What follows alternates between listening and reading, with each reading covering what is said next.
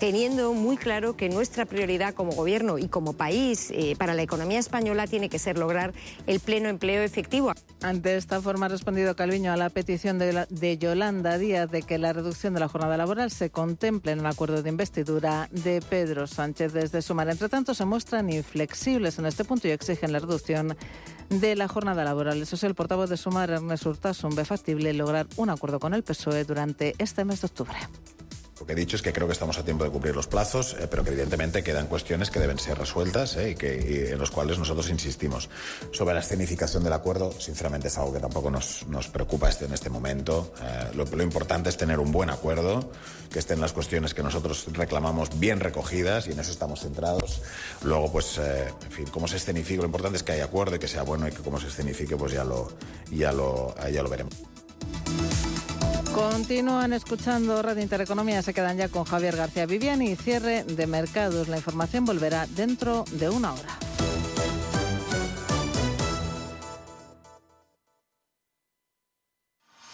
Radio Intereconomía, la radio de los negocios para estar bien informado. ¿Buscas oportunidades de inversión en Estados Unidos? Futuros y opciones sobre el SP500, Dow Jones, Nasdaq 100, microfuturos oro y plata. Ven y descubre en ebroker.es toda nuestra oferta de opciones y futuros americanos.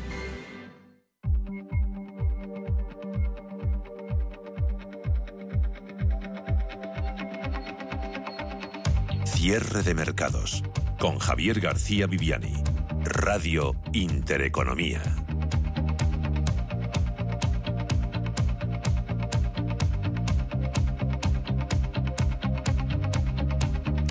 Pues trae esta semana también contenido decisivo para la evolución de los mercados en el corto plazo. La atención en Europa se va a centrar en Atenas, será el jueves, donde el Banco Central Europeo tomará su próxima decisión sobre los uh, tipos de interés se prevé que el BCE mantenga los uh, tipos, las tasas en el 4%, pero habrá que estar muy atentos a cualquier pista sobre cuándo y cómo piensa reducir sus eh, posesiones, sus tenencias de bonos adquiridos en la época de la pandemia. Eso es importante, como lo son los ahora mismo tres eh, factores eh, directores, Gaza-Israel, rendimientos, bonos e inflación y resultados corporativos del tercer trimestre. Todavía puede que sean necesarias algunas semanas más para disponer de suficiente información y que sea esta fiable sobre esos eh, tres aspectos. Eh, con respecto a Israel, porque ese es el mínimo plazo razonablemente necesario para formarnos opinión sobre el alcance y las consecuencias de las medidas militares que aplique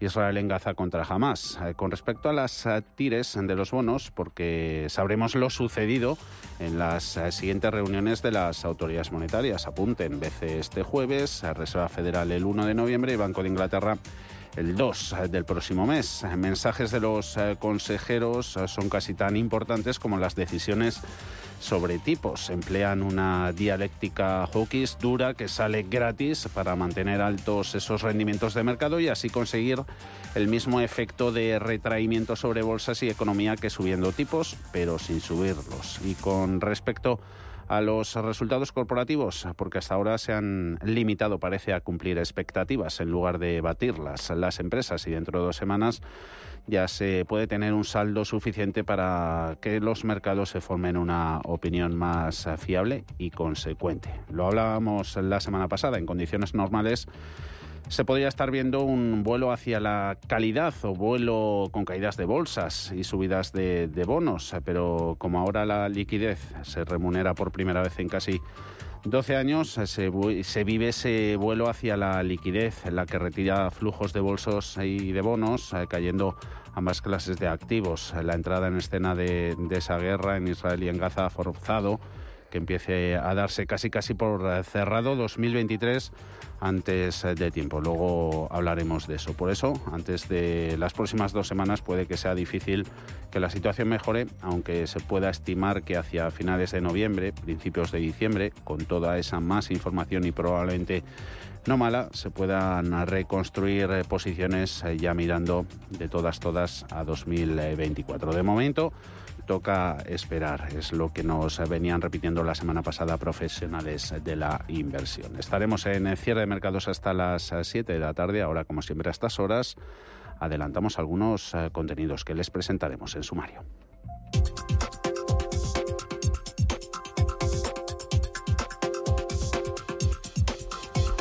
Los eh, descensos eh, que se han visto en los parques de Europa esta semana y en las anteriores han servido para que poco a poco las bolsas se hayan ido aproximando a sus eh, respectivas zonas de soporte. La pregunta que nos hacemos es si viendo el contexto actual habría que dar el año por cerrado o esperar nuevas caídas y picotear algo en esta recta final de ejercicio. Ana Ruiz, buenas tardes. Muy buenas tardes. La gestora de JP Morgan, por ejemplo, sigue neutral en renta variable después de haber iniciado el año infraponderada. Su apuesta es sobre todo por la bolsa estadounidense, en la que se espera una mejora de los beneficios con un crecimiento estimado del 12% para 2024. Según la encuesta de Bank of America, los gestores de fondos están anclados al pesimismo en el momento actual. La encuesta corresponde a este mes de octubre y señala que los inversores han vuelto a aumentar niveles de efectivo en las carteras pasando del 4,8 al 5,4%. Sin embargo, aseguran que a pesar del ambiente general de precaución y pesimismo, todavía más de la mitad de los gestores de fondos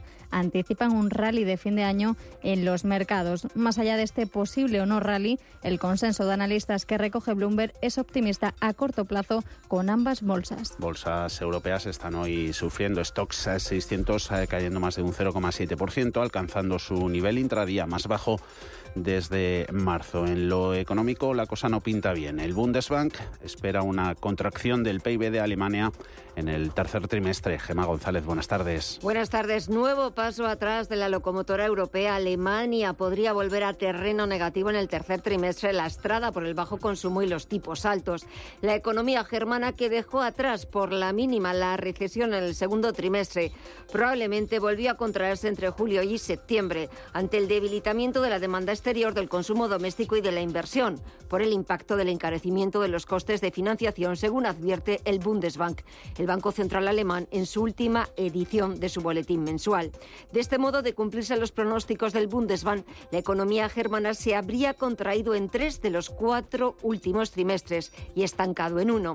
Al igual que los meses anteriores, el mercado laboral es de los pocos que sigue teniendo cierto efecto estabilizador en la economía germana, aunque el Bundesbank advierte de que el panorama ha sido menos positivo en algunos sectores como la industria manufacturera, la construcción, la logística y el comercio.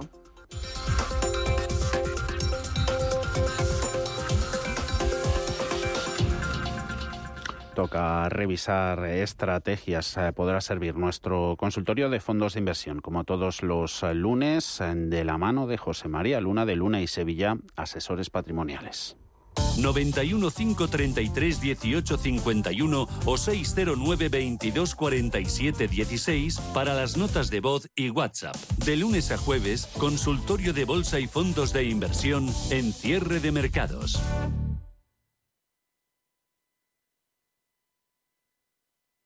¿Buscas oportunidades de inversión en Estados Unidos? Futuros y opciones sobre el SP500, Dow Jones, Nasdaq 100, microfuturos oro y plata. Ven y descubre en ebroker.es toda nuestra oferta de opciones y futuros americanos.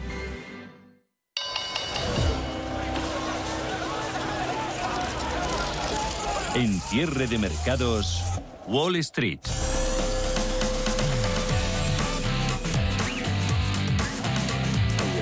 Apuntes de la escena geopolítica económica internacional. El Banco Central de Israel acaba de mantener tipos en el 4,75%. Ha sido su primera decisión de política monetaria desde los ataques de Hamas. Bolsas europeas alejadas de mínimos de la jornada desciende Londres un 0,4%, Milán casi casi girando a positivo, cayendo IBEX un 0,80%, 8.958 puntos. Movimientos en eh, Forex, en mercado de divisas, ligera apreciación en ellos para euro en su cambio contra dólar, llevando el para 1,0606 en bonos, protagonistas, ese de nuevo tirones al alza en rendimientos, 10 años americano 4,96%, un alemán en el 2,92, italiano 4,93, español en el 4,01. Mercado de commodities con caídas, relajación En los precios del crudo, del petróleo de referencia americana West Texas, un 0,6%, 87,53 a la baja.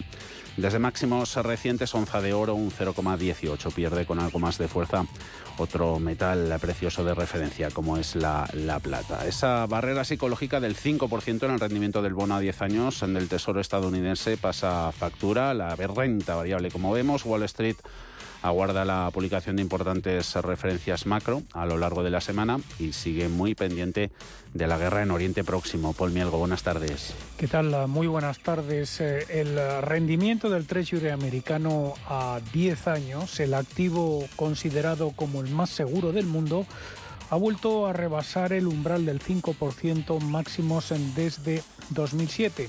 Ahora está justo por debajo, en el 4,96%. Perdón. Los bonos del Tesoro han experimentado algunas de las oscilaciones más bruscas de los últimos tiempos, impulsadas ah, por una economía estadounidense que sorprende por su fortaleza y también hay señales mixtas sobre la trayectoria de los tipos por parte de la Reserva Federal. Su presidente Jerome Powell sugería la semana pasada que se inclinan por mantener los tipos en la reunión de noviembre, pero mm, dejan la puerta abierta a subirlos de nuevo si esa fortaleza de la economía alimenta las perspectivas de inflación. Las crecientes preocupaciones sobre la sostenibilidad del déficit presupuestario en Estados Unidos es otro de los motivos que está presionando a los bonos. Es probable que el Tesoro estadounidense tenga que seguir aumentando la oferta de letras y bonos para tapar el agujero. Los analistas eh, ven que la presión va a continuar en el mercado en medio de las eh, preocupaciones geopolíticas también. Según Beatriz Catalán, directora de inversiones de Ibercaja Gestión, las rentabilidades van a seguir subiendo porque hay miedo a que la inflación siga fuera de control. Realmente hay una cuestión que me preocupa esta última semana y es que a pesar de esa incertidumbre geopolítica que normalmente pues, eh, la deuda, especialmente deuda americana, tenía que haber actuado como activo refugio, no lo ha hecho. ¿Qué subyace de todo ello? Pues subyace una preocupación todavía muy elevada sobre la inflación. El dato más esperado esta semana llegará el jueves con la primera lectura del PIB estadounidense del tercer trimestre. La mayor economía del mundo se habría expandido en ese periodo al mayor ritmo en casi dos años, gracias al buen comportamiento del consumo. Todo un desafío para la Fed, donde se sigue debatiendo si será necesario un endurecimiento adicional de su política monetaria. El PIB habría crecido a un ritmo anualizado del 4,3% entre julio y septiembre, según el consenso de economistas. Este crecimiento significaría que Estados Unidos seguiría siendo la potencia económica mundial mientras Europa se estanca y Asia se enfrenta a una China en dificultades. Se prevé que el consumo personal, el principal motor de la economía estadounidense, avance a un ritmo del 4%. La fortaleza de la demanda está poniendo a prueba la Reserva Federal después de casi dos años de subidas de tipos. Si bien la inflación se está moderando, todavía está a un nivel que es el doble del objetivo de la Fed. El informe del PIB del jueves no va a ser suficiente para empujar al Banco Central hacia otra subida en noviembre, pero el impulso sostenido del gasto en el cuarto trimestre probablemente aumentaría las perspectivas de otro ajuste adicional a finales de año. Hoy no se espera la intervención de ningún miembro de la Fed. Now, regardless of the decision made at our next meeting, if the economy evolves as anticipated, el viernes pasado, Loretta Mester, presidenta de la Fed de Cleveland, decía que el Banco Central está a punto de poner fin a su agresiva campaña de endurecimiento, pero señalaba que aún está a favor de subir los tipos una vez más este año en función de cómo evolucione la economía. En el frente bélico continúan los esfuerzos diplomáticos mientras siguen cayendo las bombas sobre Gaza. El presidente estadounidense Joe Biden ha hablado con líderes de Canadá, Francia, Alemania, Italia y Reino Unido, intensificando la coordinación diplomática para tratar de evitar que se extienda el conflicto entre Israel y Hamas. Israel apoya los esfuerzos diplomáticos para lograr que Hamas libere rápidamente y en gran cantidades a los rehenes de Gaza, una medida que podría retrasar y posiblemente alterar su intervención terrestre. Y esta será una de las eh, semanas más eh, cargadas de resultados empresariales de la temporada del tercer trimestre, incluidas hay algunas de las grandes tecnológicas. Apple, que publicará la semana siguiente, es hoy noticia por la investigación de China uno de sus eh, proveedores principales. Sí, las acciones eh, de Apple eh, llegan con caídas cercanas al 1% antes de la apertura. Las autoridades chinas están nuevamente socavando la confianza de las empresas extranjeras en el país asiático con una serie de arrestos y una investigación sobre Foxconn Technology, que es el socio más importante de Apple y uno de los mayores empleadores de China. Durante el fin de semana, los medios estatales han dicho que los reguladores están realizando auditorías fiscales a Foxconn, la empresa taiwanesa que fabrica la gran mayoría de los iPhones de Apple en plantas chinas. En cuanto a resultados empresariales, hoy nos espera la publicación de grandes nombres, pero a lo largo de la semana publicarán sus cifras trimestrales casi una tercera parte de las compañías integrantes del Standard Poor's 500, entre ellas algunas de las grandes tecnológicas como Microsoft, será mañana martes, Meta, la matriz de Facebook el miércoles y Amazon el jueves. También van a publicar sus resultados trimestrales General Electric, General Motors y 3M. Mañana martes serán estas compañías y el miércoles el fabricante aeronáutico Boeing. A la espera de todos esos números, eh, siguen dando juego, recomendaciones, eh, cambios de opinión en las firmas de análisis. Eh, Pinterest subiendo casi un 4%, se va a 26,80 centavos después de que Stifel haya elevado el consejo sobre la compañía, sobre la empresa, plataforma de intercambio de imágenes a comprar desde Neutral, dice el broker que las tasas de utilización de la empresa entre las eh, pymes eh, son más altas, eh, protagonistas también las empresas de la nube, porque Piper Sandler ha rebajado la calificación de los valores estadounidenses de este negocio de la nube por riesgos para el crecimiento. Se habla también de Salesforce bajando, lo está haciendo un 2% en 199,70 centavos después de que el mismo broker Piper Sandler le haya recortado el consejo sobre sus acciones a neutral desde sobreponderar, recorta también la valoración precio objetivo a 232 dólares desde los 268 anteriores. Y Bank of America se ha manifestado sobre Alcoa, cayendo más de un 3% en eh, preapertura. BOFA le ha rebajado la calificación del productor de aluminio a neutral desde comprar. Reduce también el precio objetivo desde los 35 dólares hasta los 25.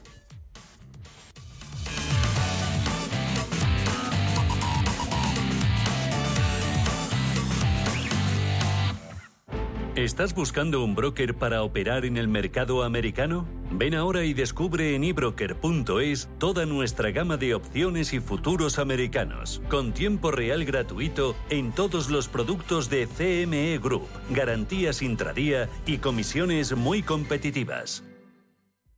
¿Te interesan los mercados financieros? ¿Conoces las principales diferencias entre futuros, acciones, opciones y otros productos derivados? ¿Buscas información sobre análisis técnico y fundamental o herramientas avanzadas de trading? Descubre en ebroker.es nuestros webinarios y contenidos exclusivos de formación. ebroker.es, reinventando el trading.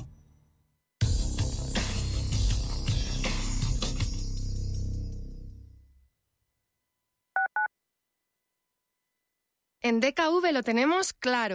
Cuidar la salud de tus empleados es cuidar tu negocio. Por eso, nuestros seguros para empresas te ofrecen planes personalizados de prevención, medicina digital y facilidades para el cambio. Llama al 91 903 2684 o entra en dkv.es barra negocios y contrátalo ya. Radio Intereconomía es la radio económica de referencia. Entramos en la recta final del año y muchos vendedores no llegarán a objetivos por falta de conocimientos. El 3 de noviembre, Ángel Escribano presenta en Madrid El Método. Cuatro horas de formación presencial disruptiva y provocadora. Después de esta formación, sus vendedores cambiarán su actitud y sus resultados en menos de dos meses. Entre en evar.es y cuéntenos su caso. Inversiones inmobiliarias Grupos Eneas, cesiones de créditos, inmuebles en rentabilidad, compra, reforma y venta, rentabilidades hasta el 12%. Infórmese en el 91 639 0347 o en info@eneas.com. Inversiones inmobiliarias Grupos Eneas.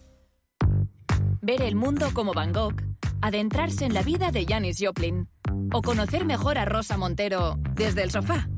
Conéctate a CaixaForum Plus, la plataforma gratuita de cultura y ciencia. Series, documentales, podcasts, conciertos y mucho más. La cultura que te espera. CaixaForum Plus, Fundación La Caixa.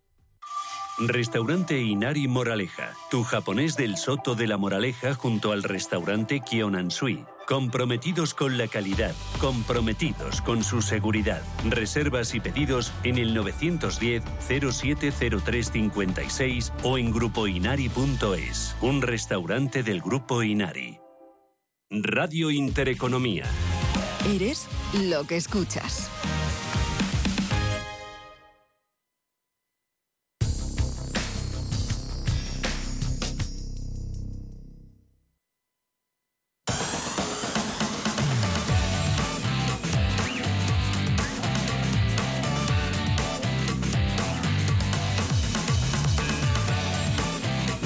De cuatro minutos para la apertura del contado de, bolsa americana. Hemos eh, comentado claves eh, de negociación para hoy, para próximas eh, jornadas, hora de análisis. nos vamos a XTV, hablamos con Joaquín Robles. ¿Cómo estás, Joaquín? Muy buenas tardes. Muy buenas tardes. ¿Con qué sentimiento empezáis la semana ahí en XTV, Joaquín? Bueno, estamos viendo cierto nerviosismo. Es verdad que hay bastantes factores eh, relevantes abiertos. En primer lugar, el conflicto en Oriente Medio, esa situación eh, de que bueno, pues, eh, Israel continúa ¿no? con los ataques aéreos, podría escalar todavía eh, más no este evento y generar ciertas preocupaciones ¿no? a los inversores durante las próximas sesiones. Luego también temporada donde ya empiezan las presentaciones de resultados a animarse, tanto en Estados Unidos como en Europa, por lo que vamos a tener muchas referencias y probablemente mucha volatilidad, ¿no? dependiendo de los resultados y de la interpretación también que le den los inversores. Y luego, sobre todo, las rentabilidades de los bonos, mm. que siguen subiendo y eso lo que nos está diciendo es que los inversores siguen pensando que los bancos centrales pueden seguir subiendo los no tienen eh, motivos, ¿no? Eh, bolsas para, para conseguir avanzar, aún desconocen todo ese alcance final de la guerra contra Israel, no termina de, consolidarse la expectativa de que ya no habrá más subidas de tipos, resultados corporativos que, parece que están cumpliendo antes que, que, batiendo las empresas expectativas y porque eso, ¿no? Parece que los eh, consejeros de los bancos centrales han aprendido a emplear palabras duras, ¿no? Que salen gratis para mantener altas esas tires de, mercado y así conseguir el mismo efecto de, retraimiento, ¿no? Sobre bolsas y, economía que subiendo tipos, pero, pero sin subirlos. Y ahí están los bonos, eh, volviendo a hacer pupa. Y además el jueves Banco Central Europeo. Sí, eh, es verdad que nos esperan novedades por parte de los bancos centrales para este mes, nos esperan subidas de tipos. Eh, yo creo que han adoptado ya desde hace semanas eh, una estrategia de mantener los tipos altos el tiempo que haga falta, confiando en que esta situación va a continuar haciendo que la inflación vaya desacelerando y llevándola a ese objetivo del 2%. El problema es que la economía sigue resistiendo y sobre todo el mercado laboral sigue muy fuerte y mientras siga habiendo esas presiones salariales pues va a mantener esa inflación por encima de los objetivos y luego en un segundo plano pero que puede volver a, generar eh, temores es los precios de la energía, ¿no? que tienen un cálculo importante de la inflación y que pueden condicionar pues esto que estamos comentando, que a finales de año o principios del que viene vuelva a haber una pequeña subida. Y por eh, buscar señales eh, positivas, el, viernes eh, dábamos cuenta de, un dato a 30 de junio de, de 2023 Alto nivel de efectivo, cifra récord de 5,4 billones de, dólares. ¿Este alto nivel de, efectivo, de liquidez que hay en los mercados, puede ser una señal alcista o no? Bueno, tiene dos lecturas, eh, porque por un lado, claro, si ese dinero va poco a poco volviendo a entrar en el mercado, puede generar subidas en bolsa o también una caída ¿no? en las rentabilidades de los bonos ante la mayor demanda, pero también nos está diciendo o advirtiendo que los inversores ven riesgos, ¿no? Y mm. por eso prefieren tener su dinero en liquidez cuando les están ofreciendo la mayor rentabilidad mm. en la renta fija en los últimos 15 o 17 años, ¿no? Mm. Entonces, bueno, depende un poco cómo lo queramos interpretar. Observando esos riesgos, ¿es, es lógico que se pueda dar eh, ya el año por cerrado a estas alturas?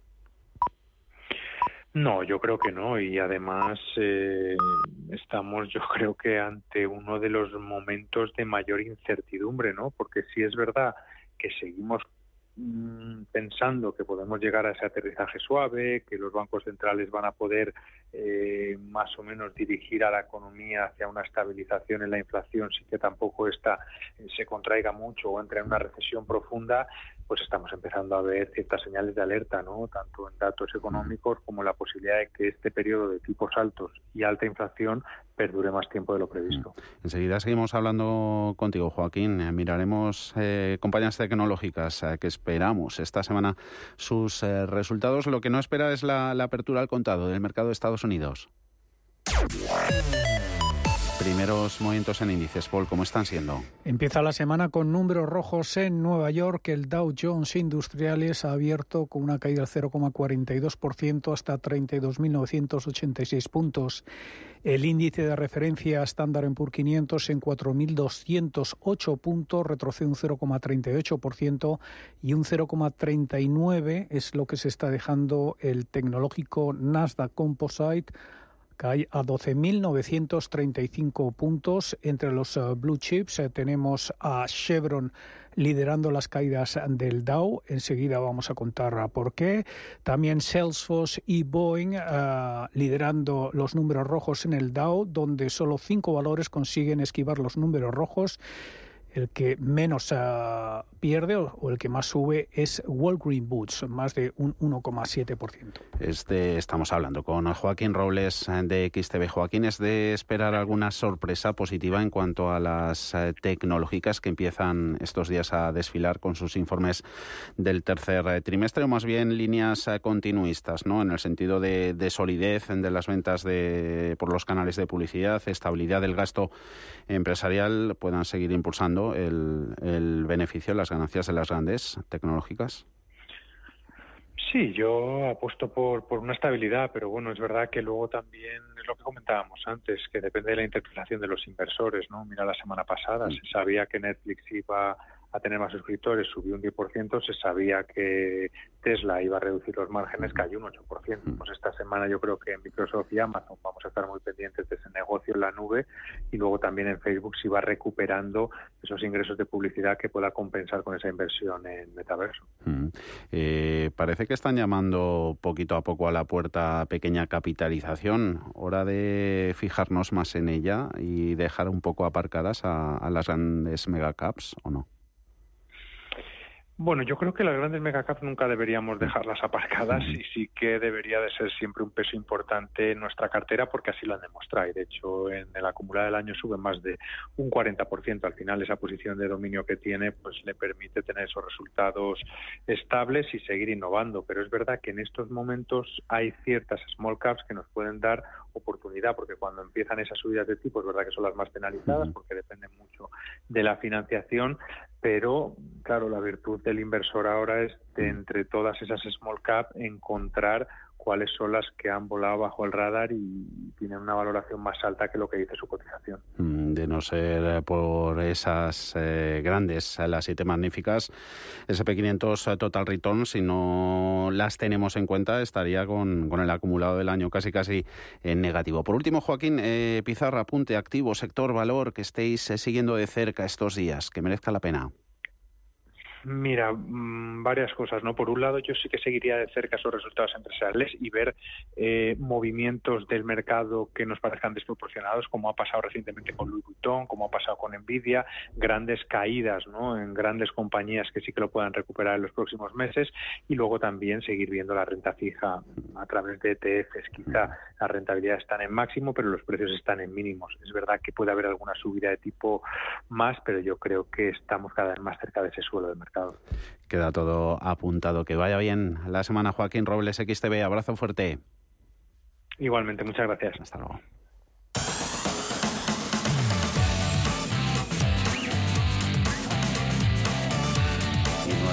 Mega operación en el sector energético. El gigante del petróleo y del gas, Chevron, ha acordado la compra de su rival GES por 60.000 millones de dólares, incluida deuda. Se trata del segundo gran acuerdo en la industria petrolera estadounidense en dos semanas tras la compra de Pioneer por parte de ExxonMobil. Chevron comprará GES por 53.000 millones de dólares y se hará cargo de sus 7.000 millones de deuda. Con esta adquisición, Chevron va a impulsar el crecimiento de la producción mientras la industria petrolera estadounidense apuesta por un futuro duradero para los combustibles fósiles. En una transacción ah, puramente en acciones, Chevron va a pagar 171 dólares por acción de GES, una prima de alrededor del 10% sobre el precio medio de 20 sesiones. Las acciones eh, de los accionistas de GES van a recibir 1.025 acciones de Chevron por cada una de sus acciones, lo que dará a la empresa un valor empresarial total de 60.000 millones de dólares, incluida la deuda. La adquisición le va a dar a Chevron una posición significativa en Guayana, el país sudamericano, que es uno de los productores de petróleo más recientes del mundo. La compra de GES le dará a Chevron el 30% de la propiedad de más de 11.000 millones de barriles equivalentes de recursos recuperables en Guayana, uno de los nuevos eh, productores, eh, como decimos. Amrita Sen, cofundadora y responsable de investigación de Energy Aspect, califica en Bloomberg eh, Televisión la producción de petróleo de Guayana como la perspectiva de suministro más prometedora fuera de la OPEP. Guayana, de hecho, va a ser el más prolífico suministro de crecimiento fuera de la OPEP en los próximos años. Exxon ya tiene ahí presencia. Ahora Chevron, a través de GES, tendrá exposición ahí. La producción de Guayana ha ido creciendo de 2.000 a 3.000 barriles diarios. Tiene varios planes de expansión en los próximos años. Estamos hablando de una producción superando el millón de barriles diarios y creciendo. Este es el segundo acuerdo importante en la industria petrolera estadounidense en apenas unas semanas. Recordemos que ExxonMobil acordaba comprar el productor de petróleo de esquisto, Pioneer Natural Resources, por 58 mil millones de dólares, apuntalando una apuesta de que el petróleo y el gas van a seguir siendo fundamentales para la combinación energética mundial en las eh, próximas décadas. Las acciones de Chevron son ahora las más castigadas dentro del Dow Jones. Se están dejando un 2,88% hasta 162 dólares mientras eh, que las de GES apenas avanzan un 0,12% hasta 163 dólares.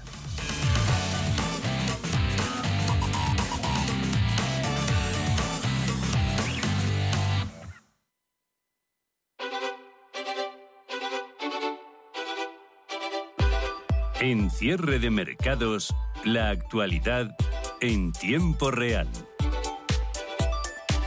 Grupo ACS patrocina este espacio.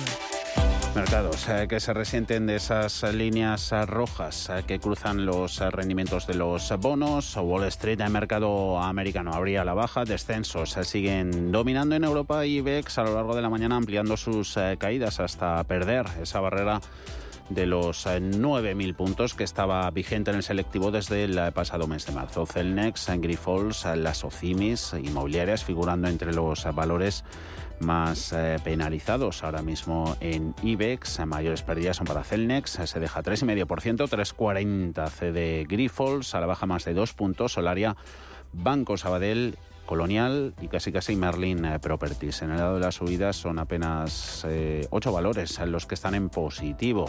Pérdidas en IBEX podrían ser mayores y el primer puesto en subidas no fuese el de Inditex. En Gana la Textil un 1,08%, 33,80 euros. Avances del 0,7 en Logista, 23,02 y no alcanzan el medio punto ni ACS ArcelorMittal Mafre, AENA, Laboratorios Robio, la aerolínea IAG, que se mantiene en el euro con 58. Eh, Entre las noticias empresariales en Europa, luego las eh, miraremos con más atención a partir de las 4 de la tarde. Volkswagen, protagonista, ha recortado sus eh, previsiones de margen de beneficios para el año en curso. Acusa los efectos negativos de las coberturas de materias primas al final del tercer trimestre. En un tono más optimista, Philips ha mejorado sus perspectivas para todo el año. La empresa neerlandesa de tecnología y electrónica de consumo supera las expectativas de los analistas para beneficio, también para ventas eh, comparables y miradas que también están puestas en sector eh, salud. Roche, la francesa, después de que la farmacéutica acordara la compra de Telaban, empresa que desarrolla tratamientos para las enfermedades inflamatorias intestinales. Importe inicial de la operación, 7.100 millones eh, de dólares. Miramos al parque español, protagonistas en lo corporativo. Miramos también, Ana, como siempre, recomendaciones de las casas de análisis. Empezamos por Celnex, que ha nombrado a Raymond Trías como nuevo CEO del grupo. Su incorporación será efectiva el próximo 1 de diciembre, que se integrará asimismo en el comité ejecutivo de Celnex. Coge el testigo de José Manuel Aiza, quien dejará el grupo el próximo 31 de octubre, tal y como se había anunciado.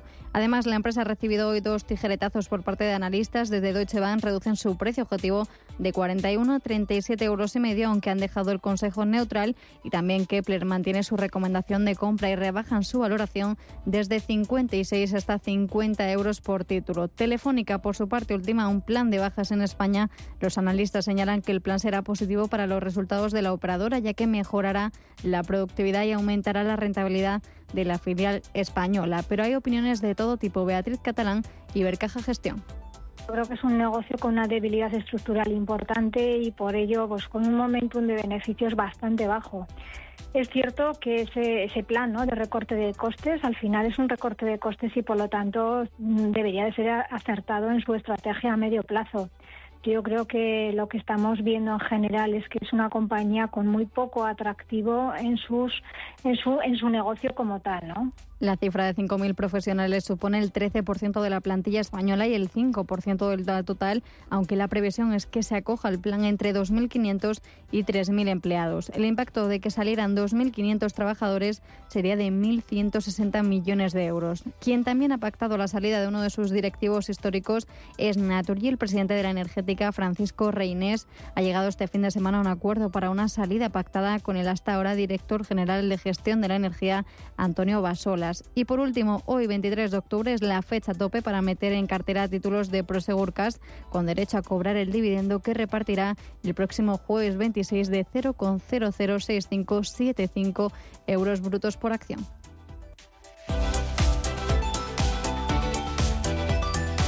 Grupo ACS. Construimos un futuro más sostenible, un futuro mejor.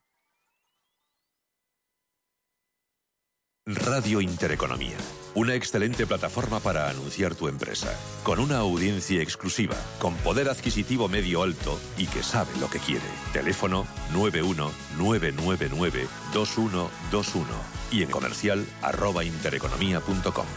Radio Intereconomía, la radio de las empresas.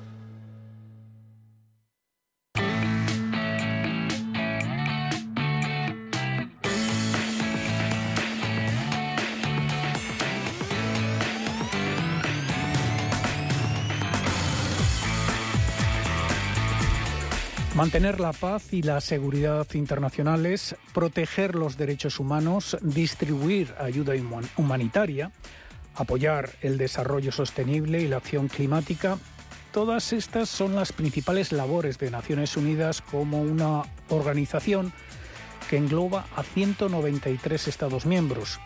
Hoy nos preguntamos si la ONU realmente sirve para algo si realmente está ejerciendo su mandato en un mundo cada vez más convulso y multipolar.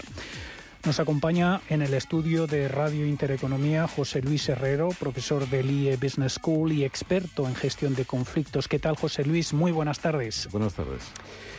Bueno, como hemos visto en los uh, recientes conflictos bélicos o crisis humanitarias, las leyes internacionales parece que se quedan en papel mojado con el veto mm, de uno de los cinco grandes en el Consejo de Seguridad de Naciones Unidas. ¿Refleja este órgano todopoderoso una realidad que ya es obsoleta? Bueno, este órgano no, es todopoderoso, para empezar. Tiene muchas limitaciones en lo que puede hacer y en cómo lo puede hacer y en cómo lo puede decidir.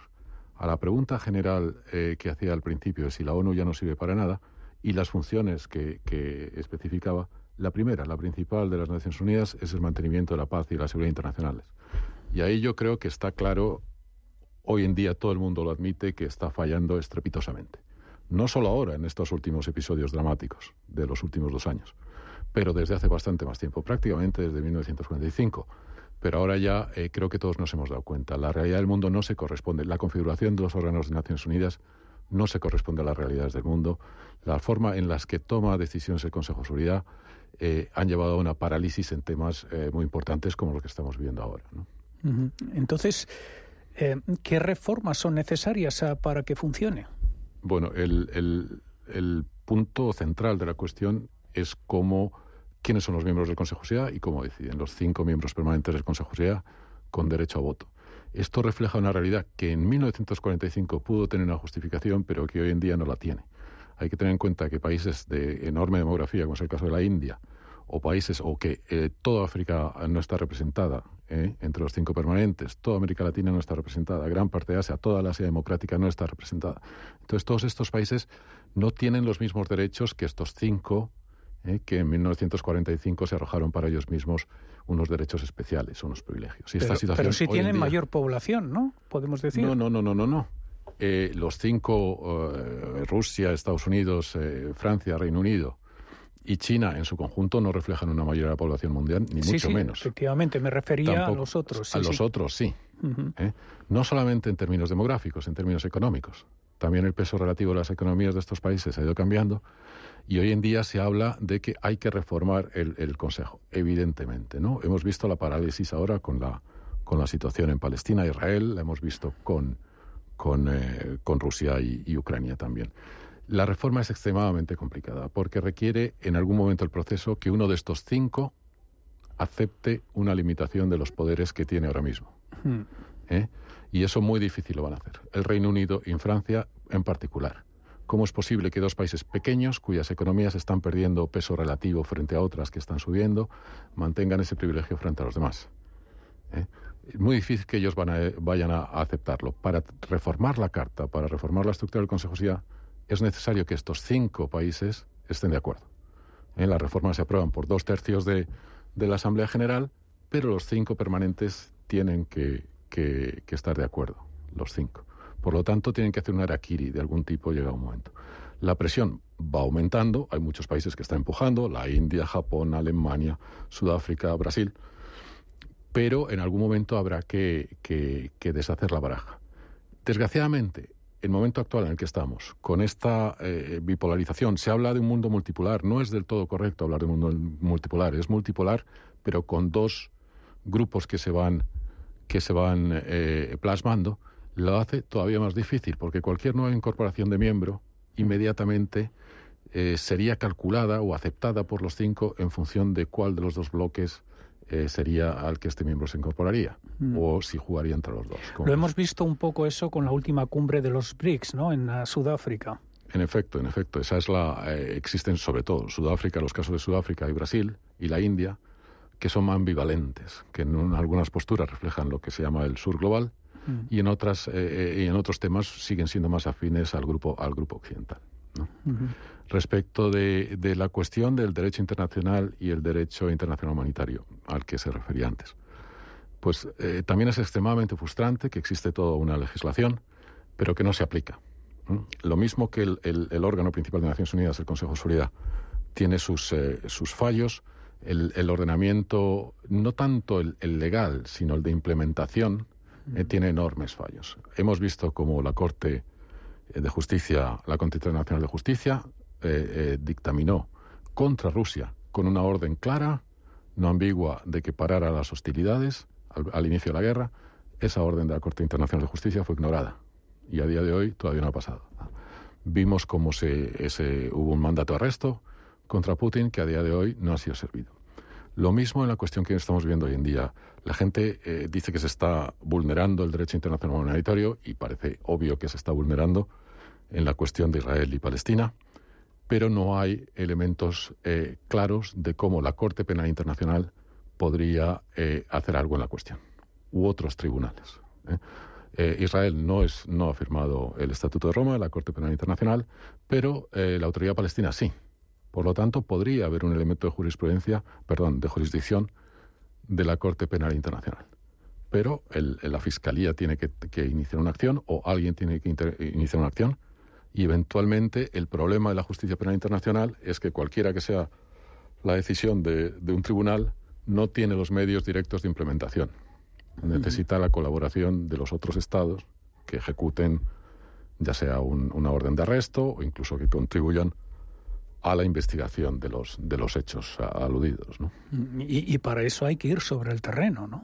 Y para eso, claro, claro, claro la justicia penal. cosa que hoy en día es imposible. La justicia penal, bueno, eh, en Ucrania hay, hay eh, varias iniciativas, incluido el propio, el propio Tribunal Penal Internacional. Parece ser que en Gaza también se están movilizando elementos, digamos, de documentación de lo que está pasando para atribuir responsabilidades eventualmente. Y, eh, pero sin duda hay que estar en el terreno. La justicia penal, ya sea la internacional o la nacional, no puede funcionar si no hay un elemento de prueba eh, claro que eso se puede obtener sobre el terreno. ¿no? Eh, preservar la paz le puede salir muy caro a la ONU. entiendo que hay más de 100.000 cascos azules desplegados en una quincena de países. También la gestión de ACNUR y los más de 100 millones de refugiados en todo el mundo, ¿no? Bueno, estas son funciones de las Naciones Unidas que tienen eh, muchísimo valor. Las, las operaciones de mantenimiento de la paz, los cascos azules, pues ha habido de todo. Ha habido operaciones que han sido exitosas, hay otras que han tenido un éxito medio y hay otras que han quedado eh, de alguna manera empantanadas o no han servido eh, el, el, objetivo que se buscaba. Recordemos Ruanda, 1994, en el que no se pudo impedir el genocidio. Recordemos Srebrenica, en la guerra de Bosnia, en el que tampoco se pudo eh, eh, impedir la, la, matanza, y muchas otras eh, situaciones en que la, que la ONU, por una razón u otra, no ha podido, no ha podido cumplir el papel que se esperaba de ella. Respecto de, de la asistencia a los refugiados u otras labores humanitarias, es una labor muy valiosa, obviamente, totalmente necesaria, pero que de alguna manera viene a hacer que la ONU sea la que eh, mitigue los efectos en lugar de evitar los problemas. Mitigue los efectos indeseados, negativos, de los conflictos armados, que vale, que es una función obviamente eh, extremadamente valiosa, pero su función principal hubiera sido evitar ese conflicto armado, o solucionarlo, o intervenir para que ese sufrimiento que luego las agencias van a aliviar no se hubiera producido en primer lugar. ¿no? Aquí lo dejamos. José Luis Herrero, profesor del IE y experto en gestión de conflictos. Muchas gracias de nuevo por acompañarnos. Muchas gracias. Finanzas personales en cierre de mercados.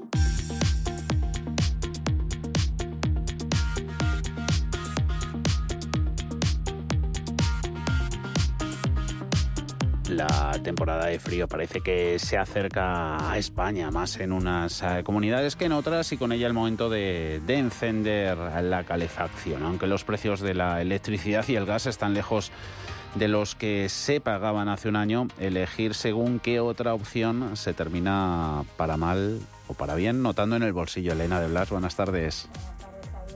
Por ello, hemos hablado con la OCU, la Organización de Consumidores y Usuarios, sobre las opciones más rentables para calentar tu hogar.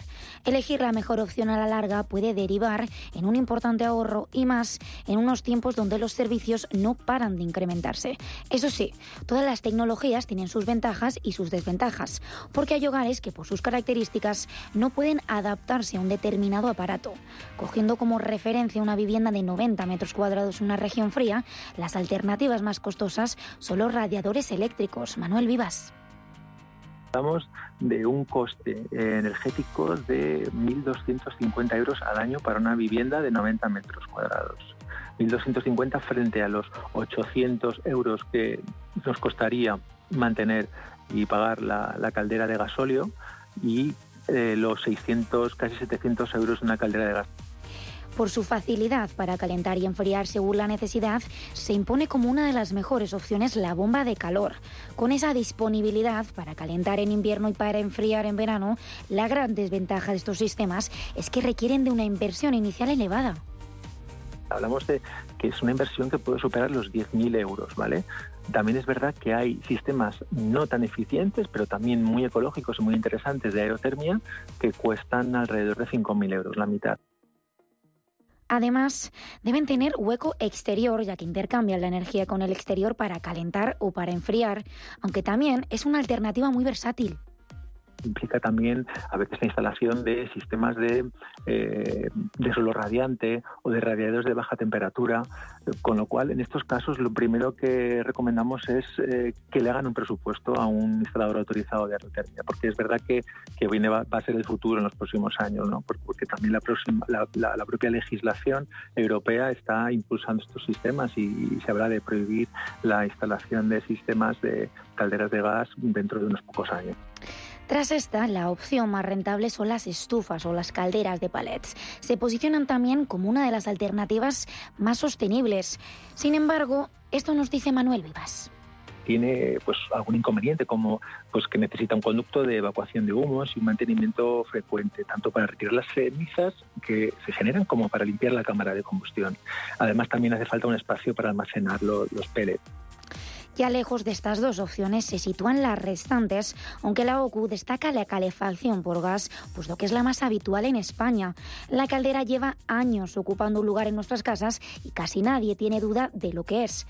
Con un coste anual de 468 euros, estos aparatos cada vez se quedan más obsoletos y el 60% de las calderas de gas deberían reponerse por la antigüedad que entraña su uso habitual.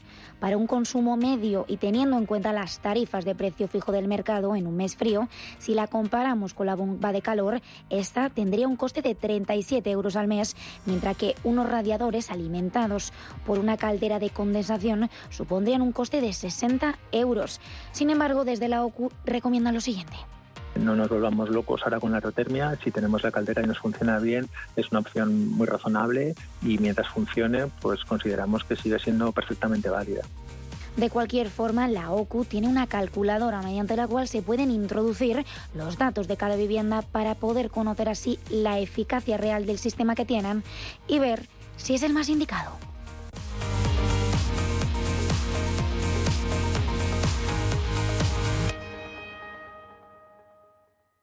¿Ha pensado en abrir una empresa offshore o una cuenta en un banco fuera de España para potenciar su negocio? La firma suiza Foster Swiss le asesora en todo el proceso. Llame ahora al 91 290 7525, 91 290 7525 e infórmese de todo lo necesario para proteger su empresa. Llame ya al 91 290 7525 o entre en fosterswiss.com. La familia es lo más importante y en todas surgen conflictos.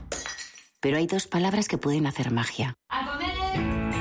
Solo aquí en la mesa un filete más significa te perdono o te quiero. Seguramente la mesa de nuestras casas sea el lugar más tierno del mundo. El Pozo Extratiernos, uno más de la familia. Cuando formamos parte de algo más grande, la inercia nos impulsa en una sola dirección es el momento de avanzar juntos. El Fondo Renta 4 Activos Globales invierte en las mayores compañías del mundo y en las megatendencias que mueven a toda la sociedad. Entra en renta4gestora.com y descúbrelo. Renta 4 Gestora. Creciendo juntos. Categoría de riesgo 3 sobre 7. Puede consultar la información legal del fondo en renta4gestora.com y en cnmv.es. Antes de que amanezca te acompaña, escucha y ameniza las mañanas en Radio Intereconomía. Antes de que amanezca, con Guillermo Sancho Muela. De martes a viernes, de 6 a 7 de la mañana, en Radio Intereconomía.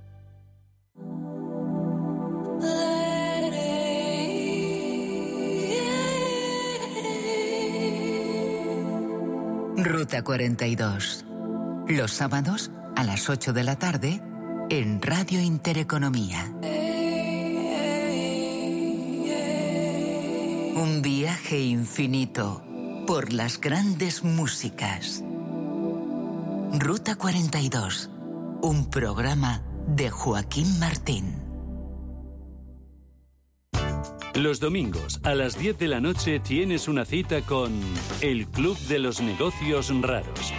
Un magazine dedicado al mundo de los libros. Actualidad, entrevistas, literatura y poesía tienen cabida en este espacio cultural de Radio Intereconomía. Dirigido por Andrés Sánchez Magro. Todos los domingos a las 10 de la noche. Las noches de domingo a jueves en Radio Intereconomía te convocamos a Disidencia Deportiva, un programa diferente, independiente, apasionante, disidente y deportivo. Disidencia Deportiva, de domingo a jueves a las 11 de la noche, tu tertulia de deportes en Radio Intereconomía. Los mercados financieros, las bolsas más importantes, información clara y precisa. Esto es Radio Intereconomía.